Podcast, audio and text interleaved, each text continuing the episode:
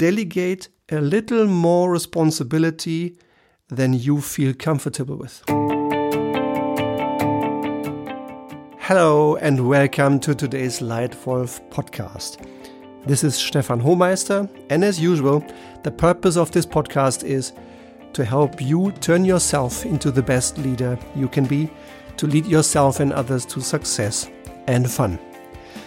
Today's title is Out of the Comfort Zone and Into the Growth Zone Growing People and Businesses. You may have heard about those three different zones the comfort zone, the growth zone, and the panic zone.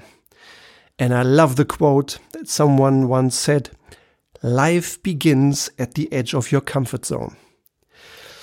Those three different zones help me think about growth growing myself, growing others, and growing businesses.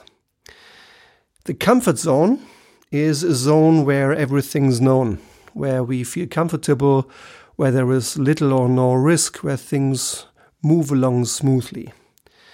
Somehow it's nice. However, I think in the comfort zone, there is never an opportunity to grow fast, never a chance to maximize your growth. The second zone just begins on the outside of this comfort zone. It's called the growth zone. It's an area that includes a lot of new things that we may have never done before.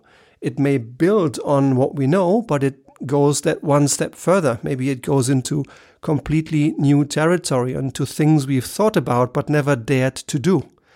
That's the growth zone. And of course, we should not go too far. We should not go into the panic zone. We should not be in a zone where we really lose all confidence to get things done. That's too far. But I think the art is to be right in there to be frequently out of the comfort zone and right in the middle of the growth zone. Now, here are my three best tips for you based on my 25 years in corporate leadership roles and now 10 years of experience uh, running this team, running the company, helping others with strategy and leadership support. How to get out of the comfort zone and into the growth zone. Make people and businesses grow. Tip number one ambitious yet achievable goals. Looking at the world as a whole, my observation is that there is a certain level of continued growth and efficiency every single year. As a rule of thumb, I think it's about 1 to 2% of growth that is taken for granted in the global economy every single year. And that almost means we have to get 1 to 2 percent more out of the same resources as last year. So we constantly need to improve productivity, efficiency, effectiveness, and outcomes. Um, and I think one of the ways how we can do this while still striking a good balance between progressing and not overstressing and overstretching is to set ambitious yet achievable goals. And in my experience, there is an extra benefit if those goals that you're setting for yourself, that you're aligning with your superior, with your boss, that you're aligning with people around you, if they are not only technically good goals, yes, of course, they need to be smart, as you say, yeah, specific, measurable, achievable, realistic, and timed. I think these technical factors matter a lot because they help us measure specifics. But I think the the real thing that differentiates good goals from great goals is that it strikes this good balance between being ambitious, ambitious yet still achievable. And I think that's a that's somewhat a a judgment as well.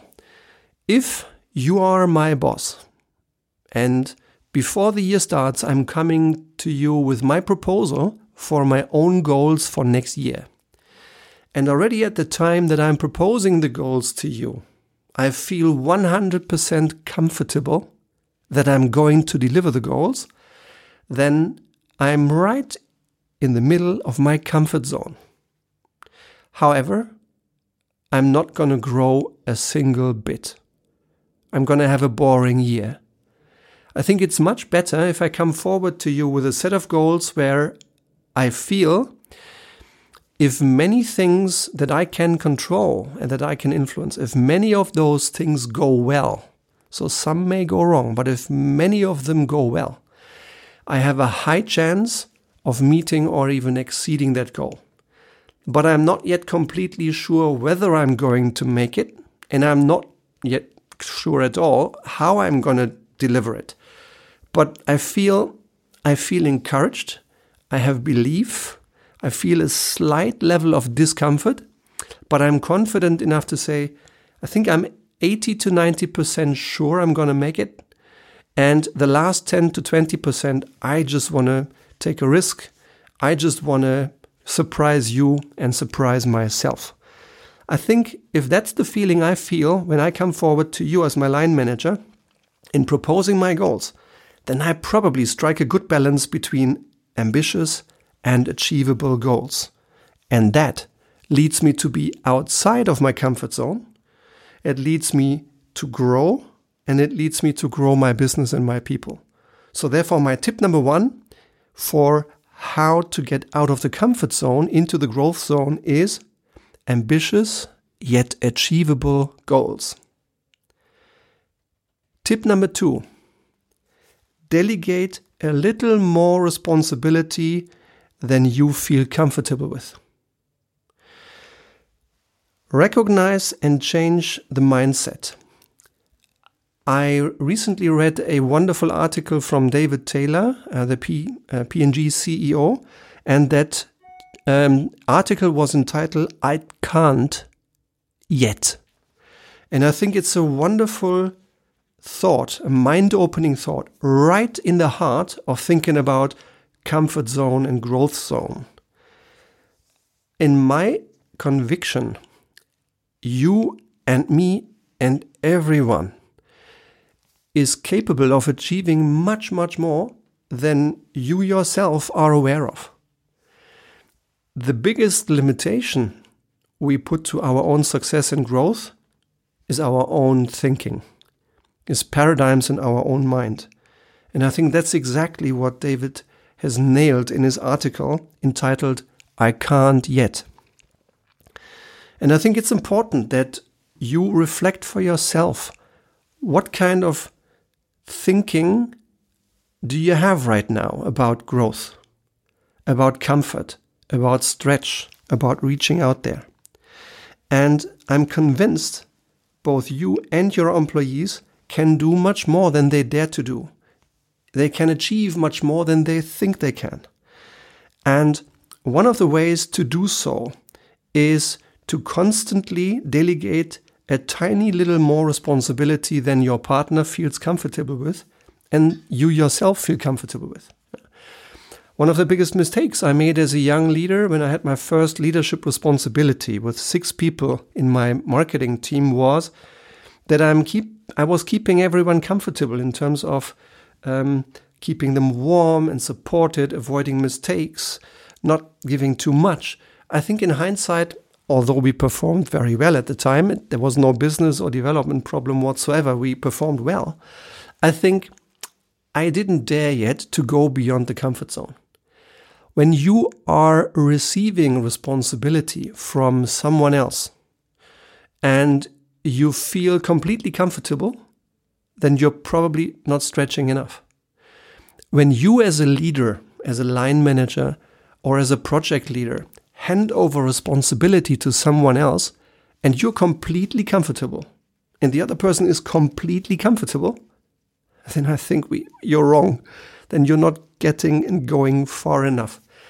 You may well stretch a tiny little bit further out Give them just that little bit more than they comfort than they are comfortable with, and that little bit more responsibility than you, as a delegating leader, are comfortable with.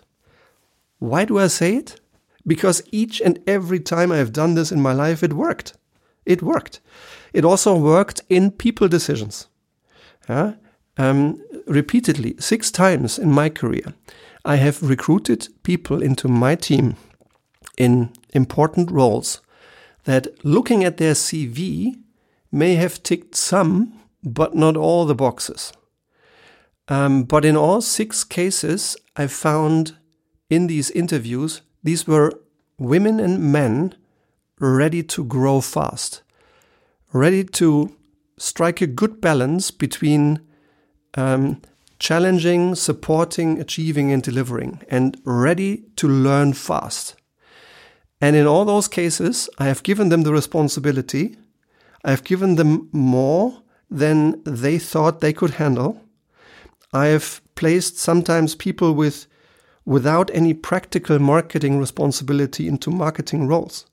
Uh, once I've even placed someone who didn't have any former leadership responsibility into my most important role in my portfolio, running the biggest profit pool. And I, I just trusted that person wanted to learn what it hadn't demonstrated yet, and it did.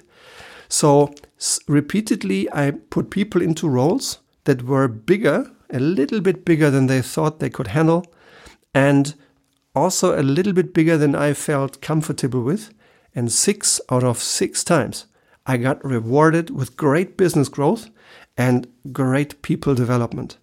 So, tip number two is delegating a little more responsibility than you and your partner are comfortable with. And tip number three, take a break reflect, praise, progress. When over time your intent is to grow your business and to grow your people, then I have found it helpful to get out of the comfort zone, to occasionally just take a step back, take a break, to reflect what progress has been made, what progress still has to be made, but then to also acknowledge, create awareness, and to praise the progress made. It could be a quick feedback meeting just to create awareness of the development that has happened over the last two, three months, to create alignment on how much further we have got.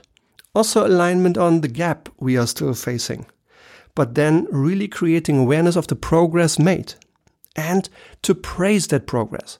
Yeah? Because only when you take the time to praise the progress that your um, team member has made, then and only then can you be sure that people internalize that they are doing well, what they are doing well, and what they need to do to constantly establish that new level of excellence for them. Yeah? And in addition, this this step you do as a leader to take a moment to reflect and feedback can also have very positive effects on reducing other people's fear because they may be taking that responsibility of for the first time.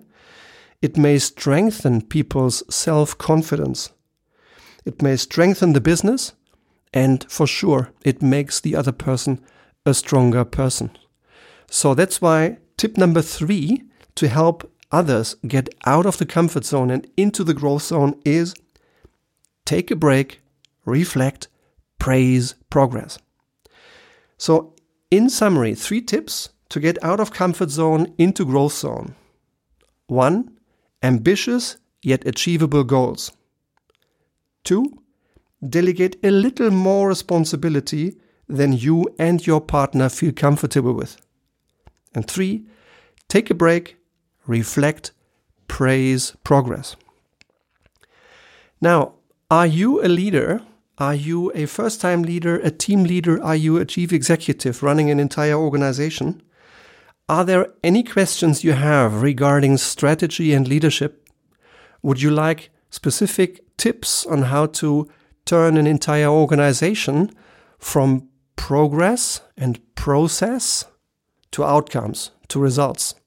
And one of the most frequent questions I'm receiving from CEOs is Stefan, can you help us move from process to results? Or do you observe a team around you where team results are not exactly where they should and could be, where team spirit is not really at the best? Then let's talk. We have a lot of tools that help you data based, fact based, and targeted to turn a group into a real team, and a real team into a high performance team.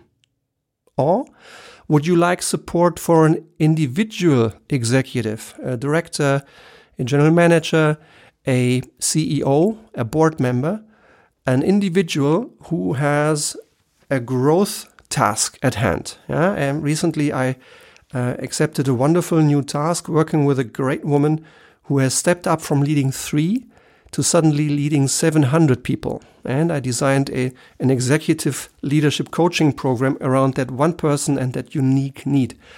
Or would you like a, a, a talk, um, a keynote for whatever kind of um, event you're running?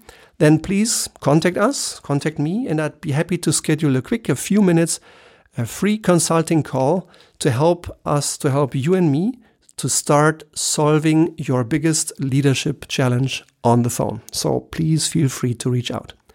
And if you'd just like to continue receiving these Lightwolf leadership and strategy tips, then please subscribe to this Lightwolf podcast. News every single week. So for today, I thank you for your attention. I hope you've enjoyed it, and I very much look forward to the next time. Thank you very much. Your Lightwolf Stefan.